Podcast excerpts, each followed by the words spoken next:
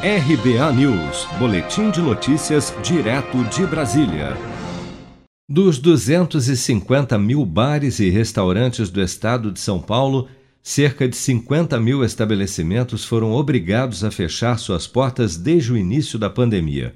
Só na capital paulista, mais de 12 mil bares e restaurantes encerraram suas atividades em razão das medidas de restrição decretadas para conter o avanço da Covid-19.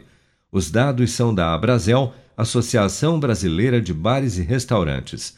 De acordo com o levantamento, dos cerca de 1 milhão e 800 mil trabalhadores do setor no estado de São Paulo, mais de 400 mil perderam seus empregos no último ano. A Abrazel estima que, enquanto medidas de restrição permanecerem em vigor, o setor de bares e restaurantes continuará perdendo algo em torno de 300 estabelecimentos e 1.800 empregos por dia só no estado de São Paulo.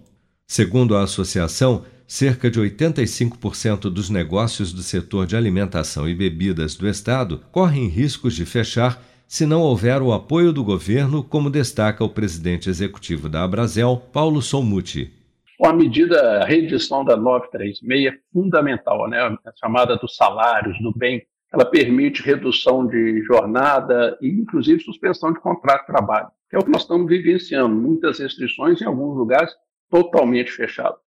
Esse foi um dos pleitos que levamos ao presidente Bolsonaro e ao ministro Guedes no dia 27 de janeiro. Junto com esse pleito, nós levamos mais outros dois: né? parcelamento de impostos. Nós estamos hoje com duas em cada três empresas com os impostos atrasados e também pedimos mais carência para o Pronamp, seis meses, já vieram três, e nova linha. Estamos aguardando isso. Infelizmente, a promessa foi de entregar essas medidas em 15 dias e acabou que nós estamos aí com dois meses e todo mundo desesperado. Né?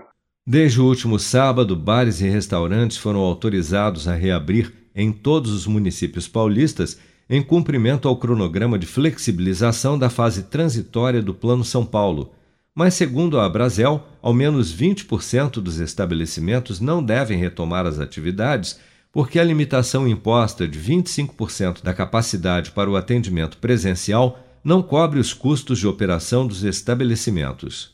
Seja para conquistar sonhos ou estar seguro em caso de imprevistos, conte com a poupança do Sicredi. A gente trabalha para cuidar de você, da sua família e proteger as suas conquistas. Se puder, comece a poupar hoje mesmo. Procure a agência Sicredi mais próxima e abra sua poupança. Sicredi, gente que coopera cresce.